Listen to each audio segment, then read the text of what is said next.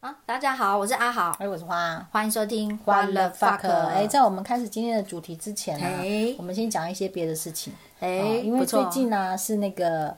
呃，哎是特考嘛，对啊特考分发，地方特考，对对对。然后我们又在那个呃什么公务人员社群里面看到很多人在问哪边的工作啊最好啊哦，之这类的这。个一年好像至少两次哈。对对对，呃，特考跟高考这样。对，嗯我发现呢，现在啊，公务员的录取心态真的跟我们以前不一样哎。好不一样哦。嗯，他们最常问的一定就是啊，哪里最轻松，哪里不用加班。对，还有就是哪里比较好？是可是这个好，他们也没有什么明确定义，就是一那个大部好分会讲出来，就是不用加班跟轻松。对，没对错嘿，哦嘿而且几乎十个帖子十个这样问。对，哎，但我想起来，以前我们是怎样？我们以前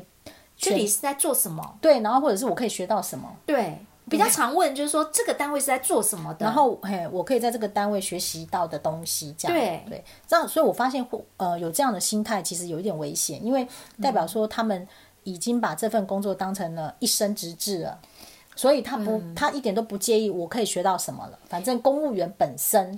呃，就就是个工作了，呃就是求轻松就好。对，所以说不管去哪里，只要我这一生三十几年的职场轻松不加班就好。可是这种人生真的很无聊。对啦，但是我发现年纪轻轻就是这样的心态，有点可怕哎、对啊，那是对啊哪里出问题啊？我不懂啊，我也不晓得到底哪里出问题了。但我确实也在年轻人的身上，不是公务员啊，就是一般年轻人的身上发现这样的状况，就是说现在年轻人很多是哪轻松往哪去。嗯、是就是草莓吗？我我觉得不是草莓，不是草莓，他们可能什么媒都不想当，他们就是只要闲闲没事干，有钱就好。因为我有一个同学的小孩，他就说，呃，他爸爸一天到晚都跟才五岁哦，他爸爸都跟他女儿说，哎、你真的是哪轻松怎么做呢？就是你都是选择最轻松的方式做，你怎么轻松怎么做、哎、哦也就是说，一个五岁的小孩都知道怎么轻松怎么做、哎，哇，五岁哦，对嗯可见这跟学校教育也没关系耶，对，所以我 我觉得是怎样，是人类的进化。基因嘛，进化对对然后还包含就是像我们办公室那些年轻的呃那个年轻人啊，我就问嗯他，他就说他们现在年轻人啊，就是都不喜欢加班嘛，因为他们觉得 CP 值太低，什么叫他他们的 CP CP 值就是换算成那个钱的 CP 值啊。啊，不然他认为他一小时时薪应该多少？ 但是也就是说，我们以前会想的是，我今天加班赶快多学一点东西嘛，对啊我要把事情做好。另一方面，没做完你就得把它做完，不是吗？而且我们以前更不用讲，也没什么一点三三、一点六六嘛。对啊更何况他们现在还有一点三就三。是事情得做完啊，没。错，但他们就会觉得 CP 值太，他们讲的 CP 值就是那个一个小时的那个加班费很低。哇啊，那老板怎么办？对，所以我就发现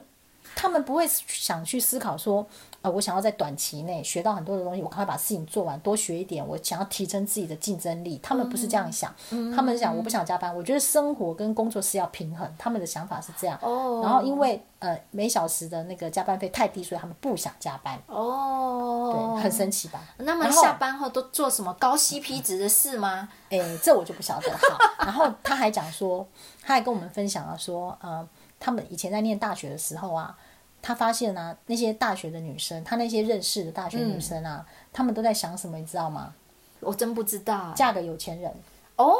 嗯，哎，这这蛮果然快速的是哪轻松往哪去，对吧真的，这是彻底解决没钱的方法耶！真的是这样吗？其实我我自己这样嗯一路走来，我觉得不见得是啦。嗯，对。好，那反正就是今天开场白就是要跟大家讨论到这种很奇怪的那种现象。也不，我们也不批评好还坏，反正这个是就是我们看到的现象啊，对没有什么好坏，对对对就跟大家分享看看了。对，然后呃，因应现在因为大家要去报道嘛，嗯对那我以我自己过来人的经验跟大家分享一嗯下，就是说。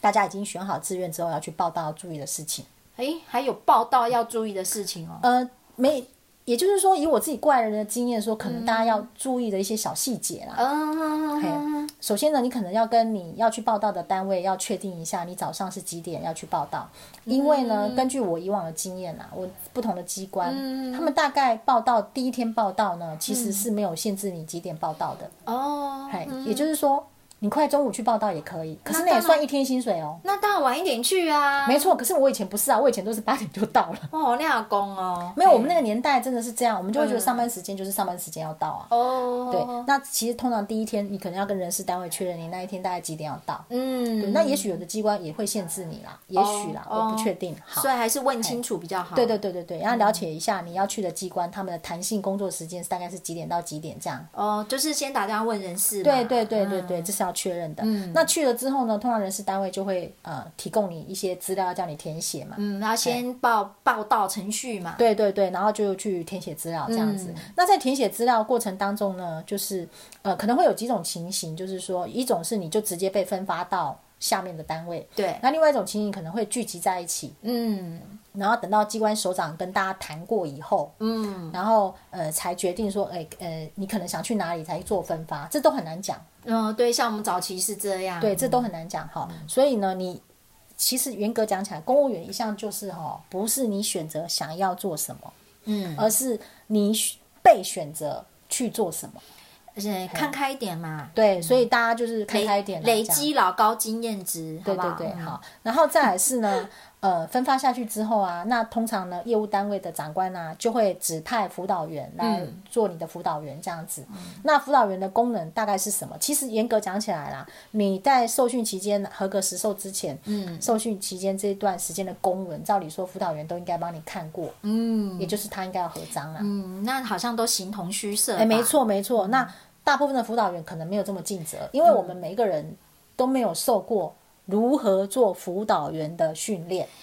而且辅导员本身的公文素质能力也不见得很好。没，错，那像我以前指派辅导员，大概会指派一些比较老经验的，嗯，就是他这个人本身是有经验的来带新人呐、啊对，但他不见得会认真去教对啦。，当然啦，啊当然辅导员本身他没就不是专门做辅导员的嘛。对对嗯对呀、那他只可能也只是告诉你说，哦，厕所在哪里，什么地方在哪里，哎，那你可能要问他说公文怎么怎么承判，他就告诉你有哪一些组织层级这样子。嗯对，嗯好，那原则上大家还是要多靠自己啦。没错，还是多对问吧。嗯啊，当然多多问嘛。其实也不一定只问辅导员嘛，什么人只要是同事对都可以问啊，对嗯就多发问这样子。好，那还有一个很重要的是，呃，可能接下来就会有财管单位的人就来叫你盖财产。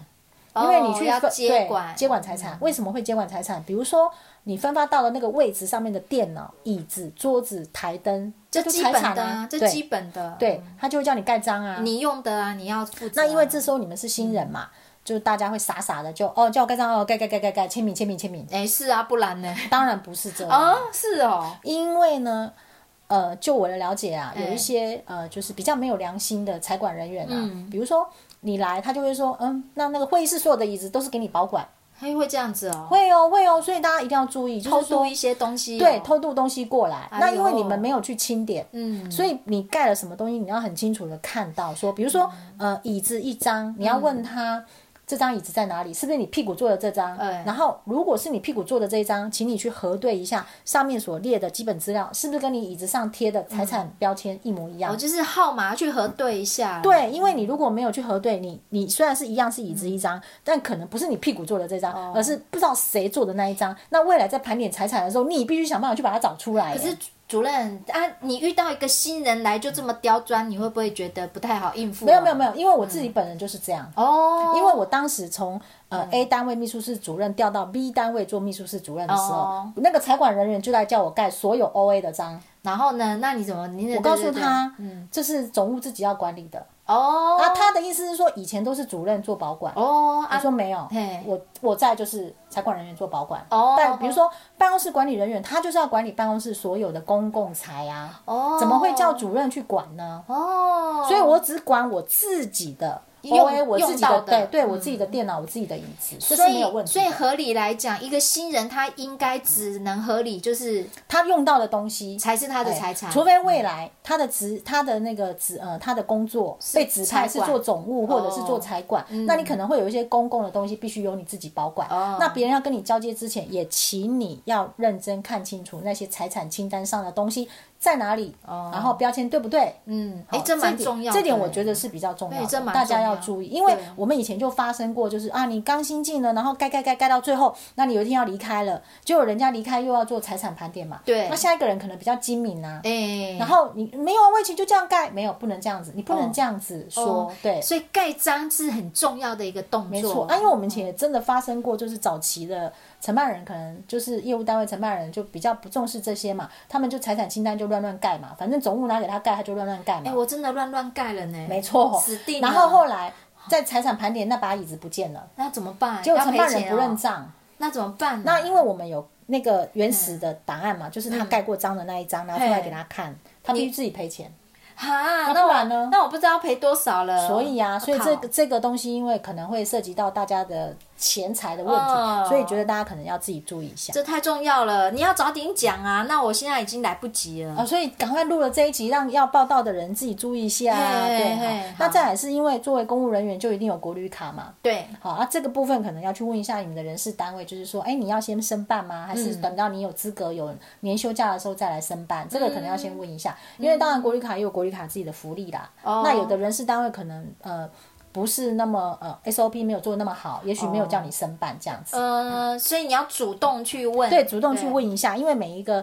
政府呃地方县市的国旅卡的银行都不一样，呃，那它每个机关也可能不一样那。新人呐、啊，完全没有任何资历，刚考上新人，他可以办国旅卡吗？可以啊，还还是是要是可以嗯正式公务人员，因为那张国旅卡它就是否公务人员，即便你没有那个请领资格，但因为国旅卡有国旅卡的福利啊，哦，所以还是可以办啊，只是是可以说办啊能不能领多对，少那是另一件额度嗯事，嘿，那是不涉及你的休假，嗯嗯对，然后再来是可能要去了解一下你的受训时间，那也因是为有问的人人事受训吗时间。啊，这个好像是直接自己打电话去问全序部，哦还是什么什么受训考试院的样子。哦嗯对，因为呢，受训时间可能是比较前面，或者是比较后面，都会涉及到长官对你工作上的安排。哦，对，哦哎然后这个可能自己要去了解一下，比如说，呃，你希望自己把受训时间拉早一点，哎哦，或者是拉后面一点那当，然因早为一点像好啊因为像我那时候还在职的时候，有个新人进来，我们希望他受训时间早一点，嗯，因为你一一直不去受训，我们的工作会很容易卡住。对啊，早去早回啊。对，那这个受训是可以去瞧一下啊，的，真的、哦、可以可以可以哦，比如说他有几个梯次，嗯。那你可以告诉他，那我可不可以尽量在什么梯次？嗯，那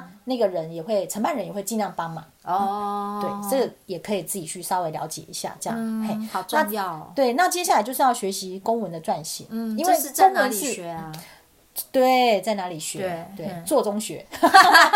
这公就是受训的时候好像不会教这个吧？各位，你们在参加国家考试的时候，不就有考公文了吗？那都代表假大家会的写公文呐，那都对假好的。嗯那因为我记得之前有人敲碗说要来教公文撰写嘛，是是，对啊。其实公我自己个人觉得啦，公文撰写不外乎主旨说明嘛。哦，我没有办法，我没讲办法啊，呃对，嗯对只有主旨说明嘛呃。那再来正式公就是文没有办法啊函啊、对函稿啊，然后签文对便签，大家对最啊常用的就这几种嘛。对对对其实我觉得大家只要逻辑通顺啊，嗯好，也不一定说要写的多么好像呃白话文或呃文言文这样子呃，只要逻辑通顺，然后看得懂，我觉得就好了。哦，我讲说一一下次有机会再讲一些公文笑话好了。刚好就是昨天跟同事聚餐，他也讲到公所的很多荒谬的公文。哦，那你把它记起来，我们下次来讲讲， 好好。然后呢，呃，学会公文撰写是还蛮重要的，因为我觉那得当然啊你既然已经把公务员当成你一生的职志了，嗯那公文撰写绝对是一定是跟着你一辈子嘛。就像多元计程车，你不会开车，你干什么对，事？然后对不嗯对？你知道我后来调到 B 单位的秘书室主任的时候，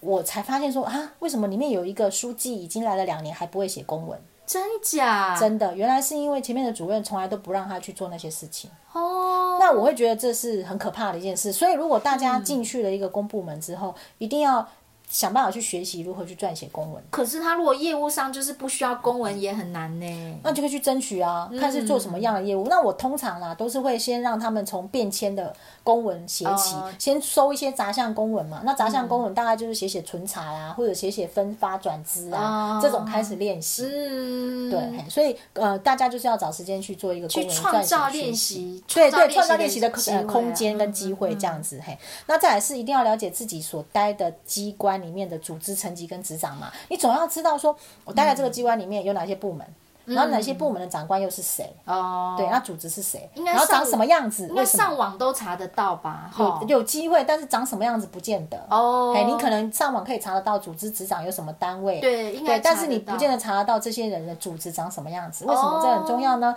因为你在这个地方走来走去，你总要看到组织要说早，哦，嗯对不？对？要说好。那如果是一个很内向害羞型的人呢？哈、这是我的建议啦，哦但因为你的个性，你就自己去掌握对啊嘛。因为我会觉得你就是要做一个讨人喜欢的哦